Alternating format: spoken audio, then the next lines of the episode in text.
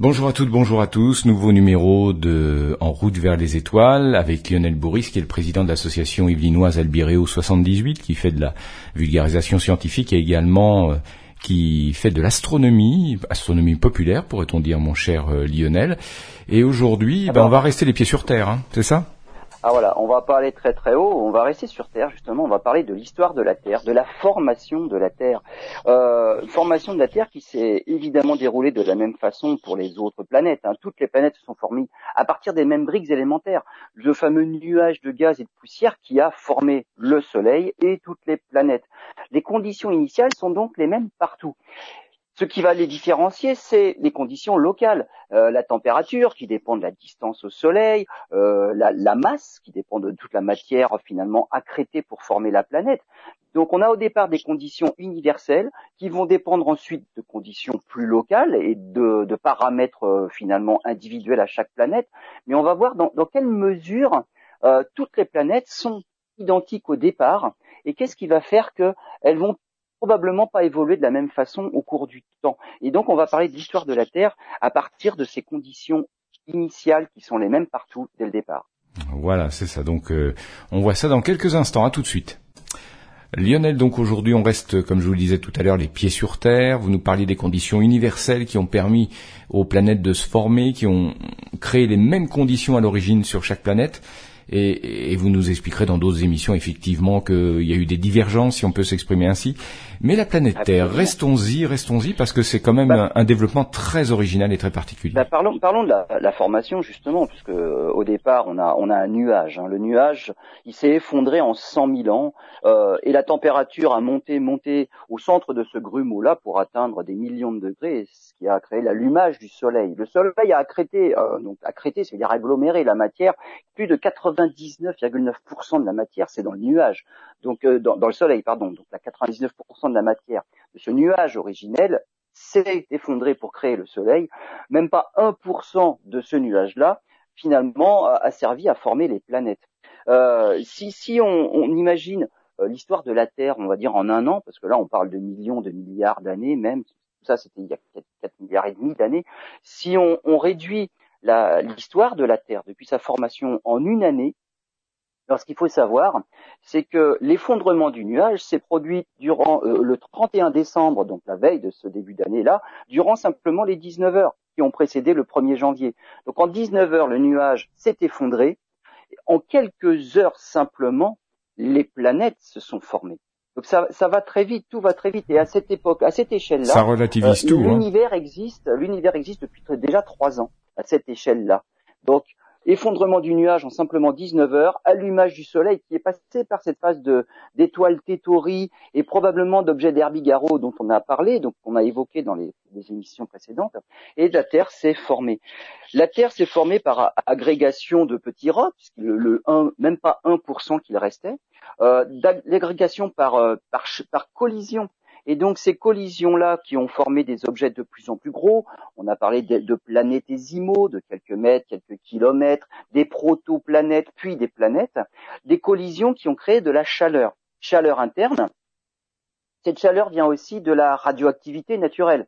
On, a des éléments radioactifs dans ce nuage, euh, cette, nébuleuse euh, initiale, et donc toutes les planètes qui se forment par collision euh, ce sont des boules de magma en fusion, des boules de magma plutôt fluides. Euh, et qui dit fluidité dit euh, les matériaux les plus lourds vont finalement couler vers le centre de la boule. On appelle ça la différenciation. D'où un noyau en fer nickel au cœur de, de chaque boule en fusion. Et on va avoir une croûte en contact avec l'espace, relativement froid, et donc ça va se refroidir, ça va se solidifier. Donc on va avoir une petite croûte d'épaisseur plus ou moins variable en fonction de l'objet, et au centre, un noyau en fusion très chaud. Et donc, euh, ce qui va se passer, c'est que la chaleur interne va se créer par n'importe quelle condition un chemin pour s'évacuer. Euh, en physique, il y a toujours une espèce de, de, de, de nivellement, d'équilibre de chaleur entre les points chauds et les points froids. Ça va du chaud au froid, et donc tout va tenter à s'équilibrer. Donc la chaleur qui est au centre de chacune des planètes va essayer de sortir pour équilibrer un petit peu les échanges thermiques. Et donc, ça va passer à travers cette croûte. Qu'est-ce qui va se passer eh ben, il va y avoir une activité géologique qui va se traduire par du volcanisme. Ce sont des conditions qu'on va retrouver finalement dans toutes les planètes. Vraiment, sur vraiment, Lionel, vraiment sur toutes les planètes, on en a la confirmation actuellement? Ben là, tout ce que je viens de raconter, il n'y a, y a, aucune histoire de de de, de, de, d'en douter. Il n'y a pas de raison d'en douter. Non, non. Donc toutes les planètes sont des boules de magma à l'origine. Oui. Euh, toutes ces planètes, euh, la chaleur va, va avoir tendance à s'évacuer pour aller euh, s'évacuer dans l'espace, et donc ça va, il va y avoir un refroidissement des planètes. Donc tout ce que je dis là, c'est commun à toutes les planètes. Il va y avoir une énorme différence, c'est en fonction de la taille, parce qu'il ne faut pas croire qu'une petite planète, ça va, va se, on va dire, va se refroidir de la même façon qu'une planète beaucoup plus grosse. Là, il y a une énorme différence, parce que en fonction de la taille, ce qui va se passer n'est pas du tout proportionnel. Donc, je vais en reparler dans la partie suivante. là, vous allez voir que il y a, y a, vraiment de grosses différences entre les petites et les grosses planètes, et c'est là qu'on va avoir une première différenciation entre des choses qui pourtant au départ sont identiques partout. Là, il va y avoir déjà une grosse différence d'évolution entre les petites et les grosses planètes. Eh bien, on se retrouve dans quelques instants. Et vous écoutez En route vers les étoiles, qui pour une fois reste les pieds sur Terre avec Lionel Boris Albireo 78. Et nous parlons de la Terre. Nous en sommes aux conditions, encore aux conditions initiales dans le système solaire. Et puis de la vous avez parlé notamment de la taille des planètes qui fait que ça réagit d'une façon différente.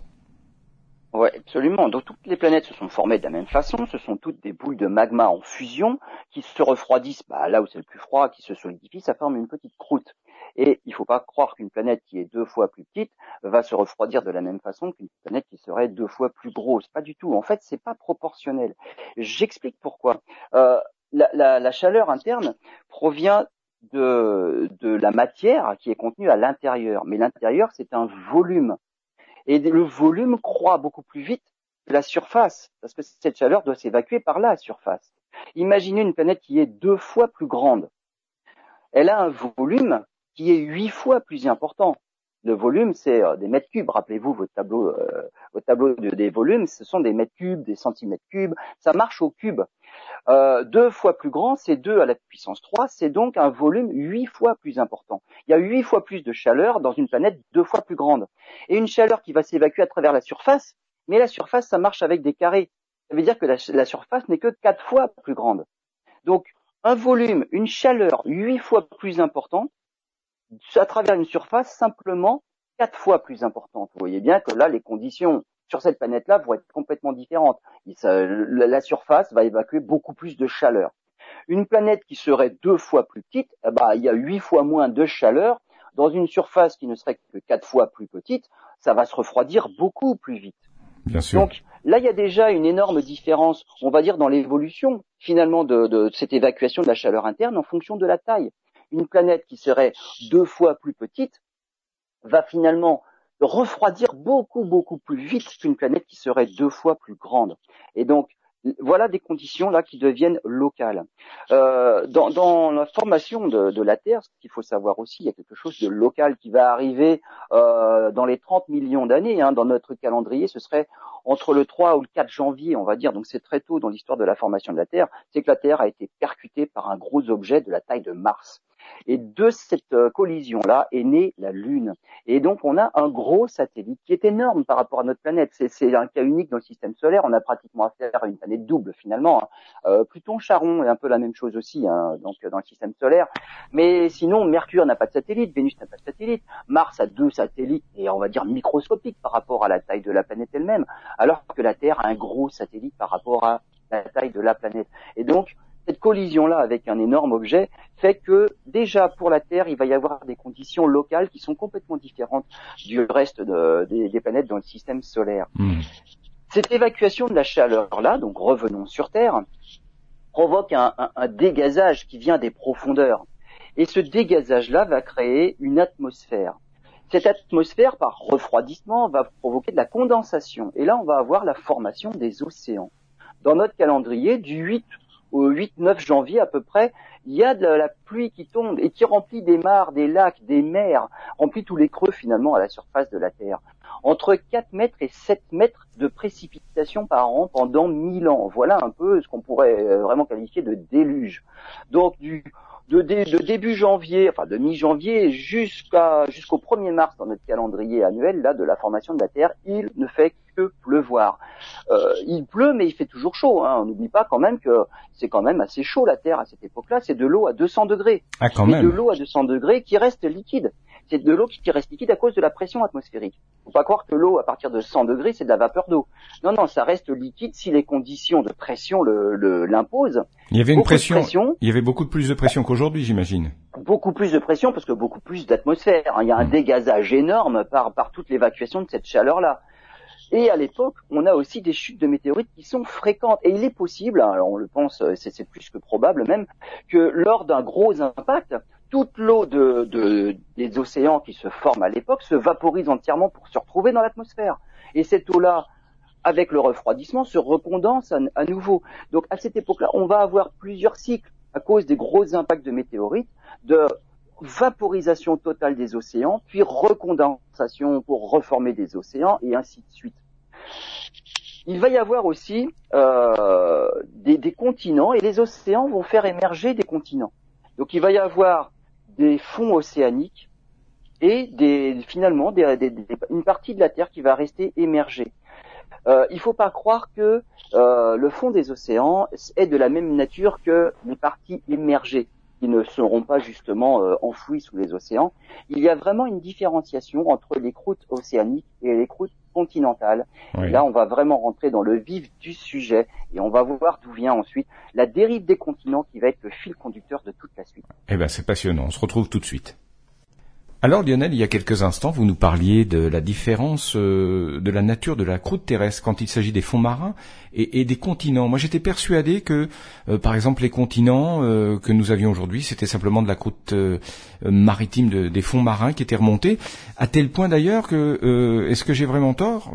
On trouve des, fossiles de, de, coquillages marins sur les continents, non? C'est pas. Mais pourtant, pour vous, c'est pas de la même nature non, c'est pas tout à fait de la même nature. Ça ne veut pas dire qu'il y aurait euh, de la, on va, on va dire la, croûte continentale, donc ce qu'on appelle les continents, là où on marche dessus. Euh, ce n'est pas, elles ne sont pas réduites simplement à, aux terres qui sont émergées. Il peut y avoir une partie de la croûte continentale qui est immergée.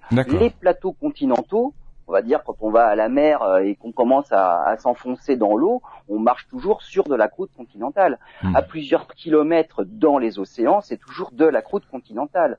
Et cette croûte continentale là, si elle se retrouve euh, surélevée, euh, elle se retrouve finalement à l'air libre et il peut y avoir des, des coquillages qui se retrouvent finalement, bah, ils sont plus sous l'eau. Donc euh, la différence, elle est, elle est un peu plus subtile que ça. Donc la croûte continentale, regroupe évidemment les parties émergées, mais une partie de, on va dire du plateau continental qui lui est quand même sous l'eau, mais de l'eau peu profonde. La différence, c'est une différence de nature. Euh, la densité de la croûte continentale, c'est 2,7. C'est fait essentiellement de, de granit, donc c'est une croûte une une croûte granitique. Si vous allez en Bretagne, il y a du granit. Hein. Donc voilà, ça c'est de la croûte continentale. Euh, épaisseur moyenne, c'est 35 35 km. La croûte océanique, donc on va trouver au fond des océans, c'est essentiellement du basalte. Donc c'est différent dans la nature. Densité de 9. Et voilà pourquoi la croûte continentale, qui a une densité plus faible, 2,7, hein, euh, forcément surnage c'est comme de, l'eau et de l'huile, euh, et eh ben l'huile va se retrouver comme il y a une densité plus faible, va se retrouver au-dessus de l'eau. C'est vraiment exactement la même chose. Et euh, la croûte océanique a une, a une, épaisseur moyenne de 6 km, mais comme elle est plus dense, finalement, elle s'enfonce dans le manteau dans le manteau terrestre. Elle va passer sous euh, les roches qui forment la croûte continentale parce que la densité est supérieure. Et les endroits où la croûte océanique euh, plonge sous la croûte continentale, donc le fond des océans va passer sous sous le fond des continents. Ça s'appelle des zones de subduction. Ça va passer en dessous. La, croûte qui est, qui est plus dense va s'enfoncer dans le manteau. Et c'est cette, euh, cette, euh, cette action-là, je m'enfonce dans le manteau. C'est comme si je tirais une couette. Si d'un côté je tire la couette, finalement de l'autre côté la couette va, va, dégager le lit. C'est une eh belle ben, image, hein. C'est une belle image qui va causer à beaucoup de personnes, beaucoup d'auditeurs. C'est ça, voilà. D'un côté, Belle il y en a un qui s'enroule pour tirer la couette à soi. Forcément, de l'autre côté, ça va dégager, euh, ça va dégager de- de- de- du fond. Et ce fond-là, c'est c'est cette action-là de d'enfoncement de la croûte la plus dense sous la croûte la moins dense. La roche va s'enfoncer dans le manteau. Eh bien, ça va forcer quelque part la roche à remonter. Et c'est ça qui va créer finalement bah, de, de la nouvelle roche qui vient du fond, qui va refroidir à la surface, qui va créer de la nouvelle roche. Et finalement, on a un jeu là de, de tapis roulant qui se met en route avec une partie du tapis roulant qui passe sous les continents, sous les, les, les, les routes continentales, et une autre partie qui remonte, et ça remonte finalement à la, sous l'eau. hein. on, on a ce qu'on va appeler des dorsales médio-océaniques, et donc là où ça s'enfonce, forcément en passant en dessous, ça va, ça va enfoncer de, de la roche, même de la croûte continentale, va un peu s'enfoncer, va être emporté, ça va plisser la croûte continentale, et donc ça va faire de, finalement des plis et donc des chaînes de montagne. Ça va aussi emmener avec soi un peu de, un peu d'eau. Ça va liquéfier le manteau.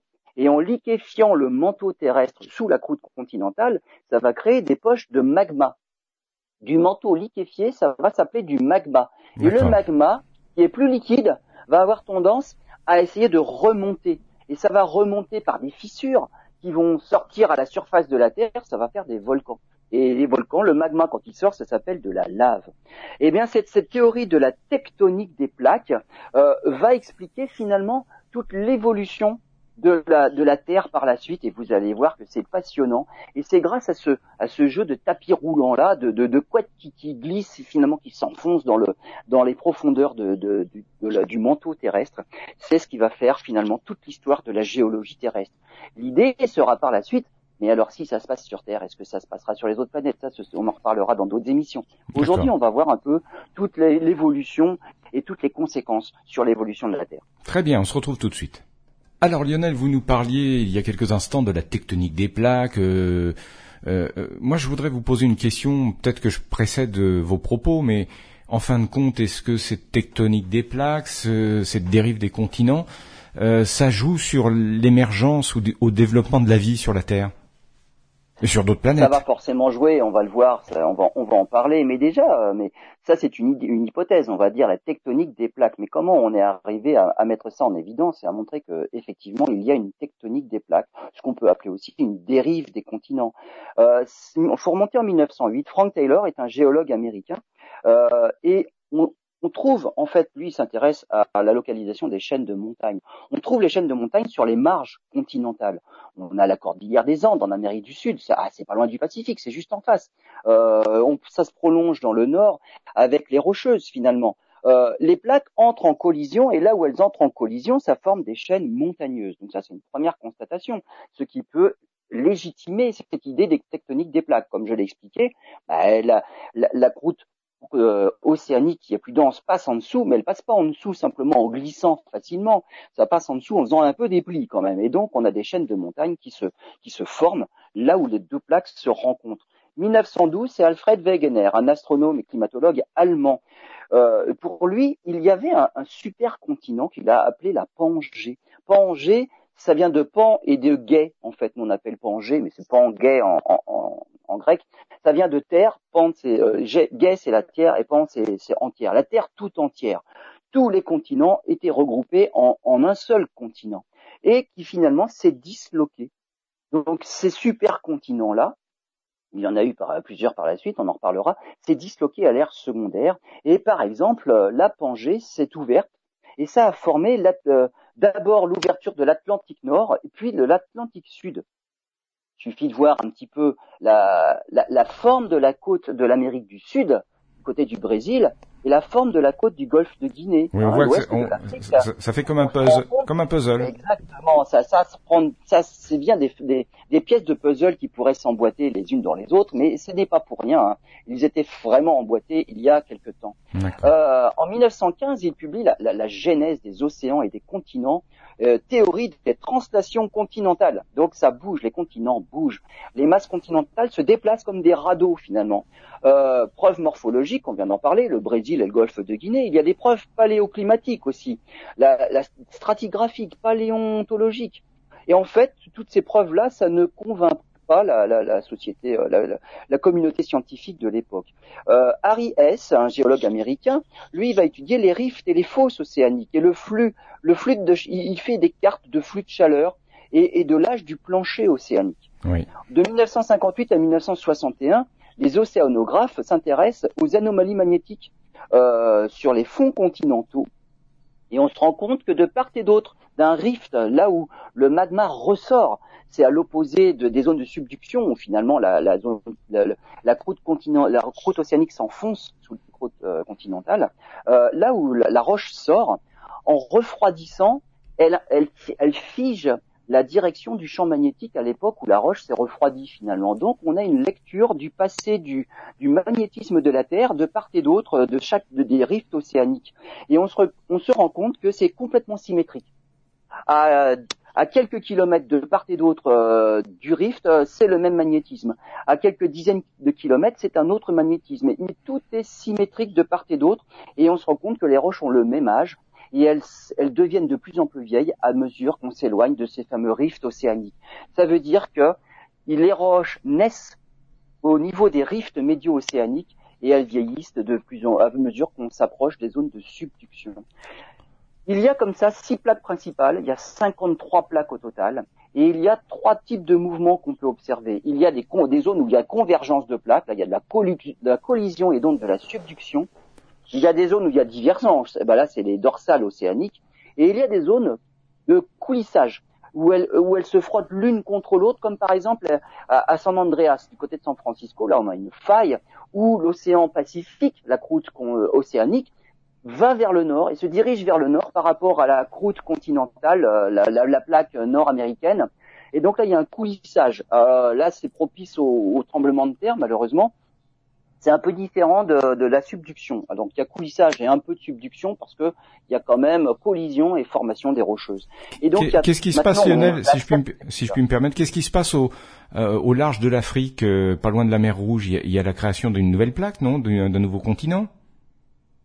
Du, du, côté de la mer Rouge, absolument, ça continue à s'écarter. D'ailleurs, l'Inde s'est écartée. Il y a toute la zone est de l'Afrique, l'Afrique, euh, on va dire orientale, du côté de la Tanzanie, les grands lacs. Euh, pourquoi croyez-vous qu'il y ait des grands lacs à, cet endroit-là? C'est qu'il y a toute une partie de l'Afrique qui s'en va. Madagascar est déjà parti depuis quelques millions d'années. Euh, il y a une grosse partie de l'Afrique de l'Est face à Madagascar, Mozambique, Tanzanie, tout ça s'écarte aussi. Et les grands lacs vont finir par se rejoindre pour former d'abord une mer intérieure et puis finalement une mer tout court. Donc il y a toute une hmm. partie de l'Afrique de l'Est qui s'en va. Effectivement, ça, ça fait partie d'une plaque qui dérive. L'un des partis à l'époque des, dinosaures, on va dire, euh, Madagascar est parti plus récemment. Il y a toute une partie de l'Afrique qui continue à, s'enfuir comme ça de, de, de l'Afrique de l'Est. D'accord, très bien. On se retrouve d'ici quelques instants.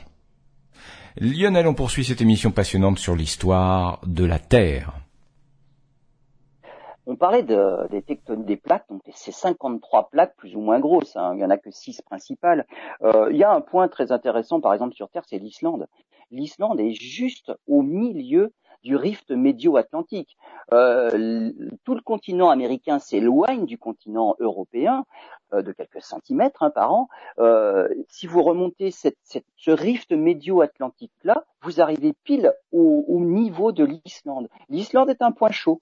Euh, le magma sort du, fond de la croûte océanique au niveau de l'Islande et vient former eh ben, une croûte continentale, vient former c'est pas une croûte continentale, c'est vraiment du magma qui, sort du, fond de l'océan pour former une île, une île qui s'écarte. Donc euh, vous êtes euh, au nord-ouest euh, en Islande, vous êtes sur la plaque nord-américaine, au sud-est en Islande, vous êtes sur la plaque européenne. Et il y a une faille en plein milieu, avec évidemment toute une zone volcanique. Donc l'Islande est tout à fait vraiment, vraiment intéressante à étudier au niveau géologique. C'est de la roche récente. Donc l'Islande est au pile au cœur, au milieu de la plaque et au-dessus de la plaque médio-atlantique. Les conséquences de la tectonique des plaques. Euh, plaques, on a dit, elles dérivent avec ce mouvement de tapis roulant et en marge, on a des zones de subduction qui provoquent des plissements. Euh, la cordillère des Andes, euh, on a les rocheuses, on a expliqué finalement la, formation de volcans. Il suffit que dans la subduction, l'eau s'infiltre aussi et parte vers le manteau de la Terre pour liquéfier ce manteau-là et créer du magma. Et ce magma-là, plus, en fait, moins dense, va réussir à remonter et à sortir et à s'évacuer. Il va y avoir des volcans, finalement, en bordure de ces plaques-là. Et là, on trouve, c'est autour, par exemple, de la plaque pacifique, ce qu'on appelle une ceinture de feu un alignement de volcans tout autour du Pacifique. Alors Pacifique au sens large, hein, c'est la plaque Pacifique qui regroupe un peu plus que l'océan Pacifique, qui fait 40 000 kilomètres. Le tour de cette plaque-là, c'est 40 000 kilomètres. On a des volcans sur les côtes et on a des îles qui coïncident finalement avec des limites des plaques. On va retrouver au sud, on va au sud-est, on va voir les Andes. Au nord-est, on a la chaîne des Cascades. Au nord du Pacifique, on a les îles aléoutiennes. On va un petit peu à l'est, on a le Kamtchatka. Ensuite, on a les îles Kouriles, on a l'archipel japonais, les îles Mariannes et la fosse des Mariannes, les Philippines jusqu'à la Nouvelle-Zélande. Sur cette ceinture de feu, là, on retrouve 452 volcans. 75% des volcans émergés de la planète actif ou non, se retrouve dans cette région-là. Hein. Euh, le mouvement de, de, ces plaques-là autour de cette fameuse plaque pacifique est aussi à l'origine des tremblements de terre. Dans cette région, on a 90% des tremblements de terre et 82, 80% des plus puissants tremblements de terre sur Terre. Donc vous voyez quand même que cette tectonique des plaques, voilà ce qui explique euh, une grosse partie de la géologie terrestre et des volcanologues, évidemment, des sismologues aussi. La dérive des continents, euh, ça va expliquer aussi euh, une chose dont on, a parlé tout à l'heure, c'est cette fameuse dérive des continents. Ça, c'est la tectonique des plaques. Les parties émergées semblent se déplacer à la surface du globe. Voilà. Euh, actuellement, l'Europe et l'Amérique se séparent. la côte de l'Amérique du Sud, la côte est de l'Amérique du Sud, rencontre, on l'a dit, la côte, euh, le golfe de Guinée, la côte ouest de l'Afrique, elles étaient réunies il y a 130 millions d'années. Ça remonte pas si si tard que ça, hein, finalement. Mmh, hein. Euh, L'Australie, l'Australie est en train de remonter vers le nord. Elle s'est détachée de l'Antarctique il y a seulement 100 millions d'années. L'Afrique, l'Inde s'est détachée de l'Afrique il y a 85 millions d'années. Et ce mouvement-là est tellement rapide vers le nord qu'elle percute la, la plaque asiatique tellement vite que ça forme finalement la chaîne de montagne la plus haute du monde. Le Groenland s'est séparé de l'Amérique du Nord il y a 66 millions d'années. Donc on, parle de plaques qui sont en train de s'écarter toutes les unes des autres, mais elles étaient euh, regroupées finalement en, en un seul supercontinent il n'y a pas si longtemps que ça. C'était la Pangée. En fait, les terres émergées ont, ont connu une succession de regroupements et d'éclatements. Il y a près de 3 milliards d'années, il y avait un supercontinent qu'on appelait, appelait le Kernoland il s'est séparé, puis ça s'est reformé pour former un deuxième supercontinent qu'on a appelé Columbia, il y a 1,8 milliard d'années. Ça s'est séparé, ça s'est regroupé il y a 1 milliard d'années pour former Rodinia, qui s'est à nouveau disloqué et reformé pour former la Pangée il y a 250 millions d'années. Cette Pangée-là s'est éclatée euh, d'abord en Laurasie au nord, Gondwana au sud, puis après, euh, entre les deux parties, ça a formé une mer qu'on a appelée Tétis. Et chacun de ces fragments-là finalement c'est séparé aussi à l'est et à, l'ouest pour former l'Atlantique. Donc on a un jeu finalement de morceaux à la surface de la Terre qu'on appelle la dérive des continents. Euh, si les continents sont en train de dériver aujourd'hui, euh, c'est qu'ils se reformeront pour reformer un futur supercontinent par, euh, dans, dans, le futur, bien évidemment. Oui, on en reparlera à ce moment-là. Hein, D'accord, Lionel? Absolument. Lionel, euh, vous allez nous parler maintenant de cette dérive des continents et de l'influence que ça peut avoir sur le climat. Alors surtout la formation d'un supercontinent ou sa dislocation, vous allez voir que sur le climat, les, conséquences sont franchement complètement différentes. Euh, on vient de dire qu'il y a eu plusieurs euh, formations de supercontinents puis de dislocations. En fait, tout en gros, hein, c'est une moyenne tous les 700 millions d'années. Euh, on, a cette, cette formation d'un supercontinent. Lorsqu'il y a formation d'un supercontinent, euh, il faut bien croire que l'océan aussi est plus vaste. Il y a un seul continent sur Terre, euh, l'océan prend une proportion plus grande par rapport à ce qu'il est maintenant. Euh, là, on a les, deux tiers de, notre surface terrestre, c'est de l'océan. Lorsqu'il y a un supercontinent, euh, le, taux est beaucoup plus grand. Donc l'océan occupe une partie plus grande à la surface de la Terre. Euh, l'océan aussi, ce qu'il faut dire, c'est que le plancher océanique, il est plus vieux et il est plus profond. Il y a ce qu'on appelle une régression des eaux puisque il y a moins de bordures continentales. On a dit tout à l'heure, lorsqu'on a une croûte continentale, Il y a la partie sur laquelle on habite, la partie émergée, mais il y a aussi une partie, c'est plateau continental. Ce sont des eaux peu profondes. S'il y a plein de continents sur Terre, il y a plein de zones continentales, de plateaux continentaux, on va dire, donc plein de zones où l'eau est peu profonde. Si vous regroupez tout ça en un seul supercontinent, il y a peu de plateaux continentaux. Ils font le tour juste d'une grande île. Et donc, il y a moins de zones où l'eau est peu profonde, il y a plus de zones où l'eau est plus profonde. Ça veut dire qu'il y a régression des eaux. Ça, déjà, c'est une première super euh, conséquence. Donc, l'eau est moins profonde. Il y a aussi une deuxième conséquence, c'est que lorsque tous les continents sont regroupés en un seul, euh, ils se sont tous rentrés dedans, forcément, hein, pour former un seul supercontinent. Et donc, il y a plein de chaînes de montagnes. Et donc, les roches sont très escarpées, les roches sont fracturées. Et ça, c'est très important parce que euh, il y a plus de, de surface rocheuse qui peut être altérée par l'atmosphère il y a des réactions chimiques entre l'atmosphère et la roche. Il faut savoir que c'est justement la roche est une véritable pompe à dioxyde de carbone pour l'atmosphère. L'Himalaya actuellement peut être considéré comme une pompe à CO2. Plus il y a de montagnes et plus le taux de CO2 dans l'atmosphère diminue. Et vous voyez bien où je veux en venir. Ce fameux taux de, dioxyde de, de carbone dans l'atmosphère, c'est un gaz à effet de serre. S'il y en a moins dans l'atmosphère, eh bien finalement, l'atmosphère se refroidit. C'est la Terre qui se refroidit entièrement. Et donc, baisse du CO2 dans l'atmosphère, c'est baisse des températures. Lorsqu'il y a un supercontinent, finalement, il y a en général baisse du dioxyde de carbone. Alors après, il y a, euh, il peut y avoir des différences suivant l'endroit où se trouve ce supercontinent. S'il est au niveau de l'équateur, ce sera différent de s'il se trouve au niveau euh, dans, des latitudes plus élevées. Donc, il y a des, il peut y avoir euh, une véritable différence euh, s'il y a beaucoup de précipitations qui vont venir altérer ces roches-là. Si ça se trouve au niveau de l'équateur, finalement, euh, un supercontinent centré sur l'équateur, il va y avoir plus de désert qu'autre chose et finalement peut-être moins de, plus, de, de, précipitations. Ce ne sera pas une même pompe à CO2 que s'il se trouve à des latitudes plus élevées. Donc ça peut être un supercontinent peut faire vraiment baisser les températures et nous forcer à passer dans un âge glaciaire s'il est dans des latitudes où il peut y avoir beaucoup de précipitations et donc altération des roches. Puis vient la dislocation. Dislocation, ça veut dire apparition de dorsales. Les dorsales, ça va faire des eaux peu profondes. Et là, le contraire de la régression des eaux, ça s'appelle la transgression des eaux. Et là, le niveau océanique va monter sur les côtes. La dislocation, par exemple, de, de Rodinia, il y a 490 millions d'années, le niveau des eaux est monté de 200 à 300 mètres plus haut qu'aujourd'hui. Et, les fragments sont restés dans la zone intertropicale, avec des températures élevées et de fortes pluies. Euh, les roches continentales se sont fracturées, elles ont consommé un peu du CO2 dans l'atmosphère. Les eaux côtières sont peu profondes, il y en avait beaucoup, puisqu'il y avait beaucoup de fragments. Euh, les organismes, par exemple, à l'époque, il y avait quand même des organismes qui vivaient dans l'eau, se sont vraiment multipliés en bordure, puisque ces organismes-là vivent dans des eaux peu profondes. Eux aussi ont contribué à la consommation du dioxyde de carbone. Donc vous voyez que tout ça, finalement, ça peut vraiment faire évoluer le climat, parce que si le dioxyde de carbone diminue, l'effet de serre diminue, les températures baissent, il y a de la glace qui se forme. La Terre devient plus blanche, donc la Terre, la planète Terre devient plus blanche, ça renvoie d'autant mieux le rayonnement solaire.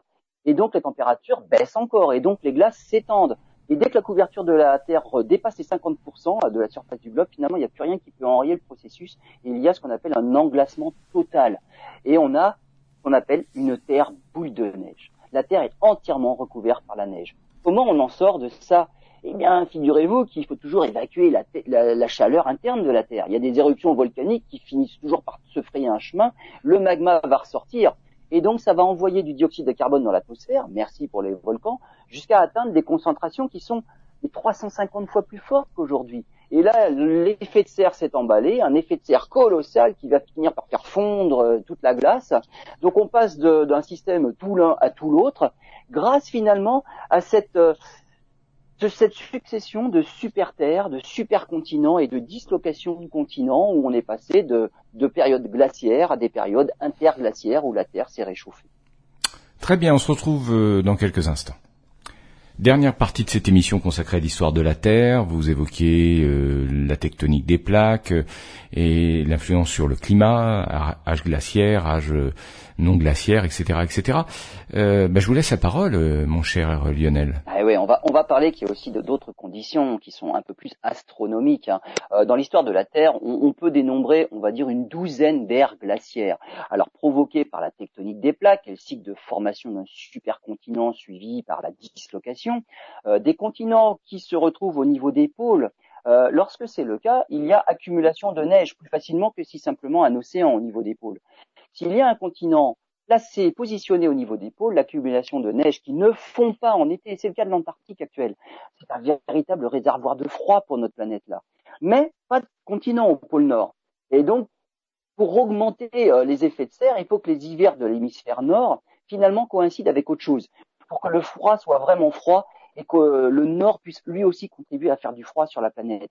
Cette autre condition, c'est une condition qui vient de, finalement de l'astronomie et de la mécanique céleste.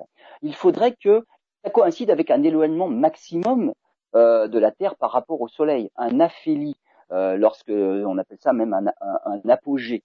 La Terre, c'est l'apogée, la partie la plus éloignée. Comment la distance de la Terre au Soleil peut évoluer? Eh bien, finalement, c'est l'excentricité de l'orbite. Actuellement, l'orbite est pratiquement un cercle parfait avec le Soleil au centre.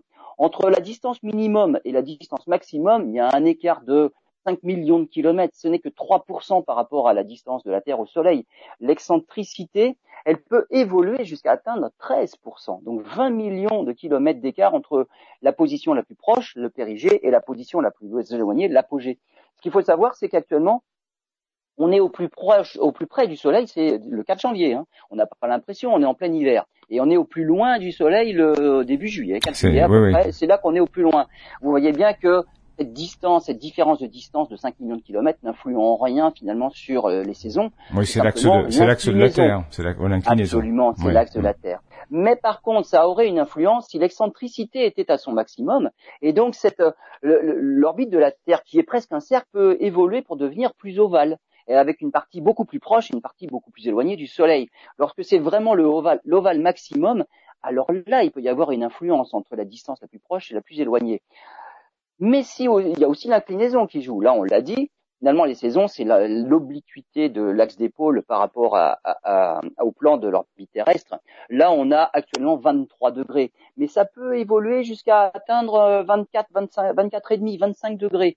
Quelques degrés de plus et les saisons sont plus marquées le soleil il serait plus bas sur l'horizon dans l'hémisphère nord, les hivers seraient beaucoup plus rudes. Et en été, le soleil serait un peu plus haut, les étés seraient plus marqués.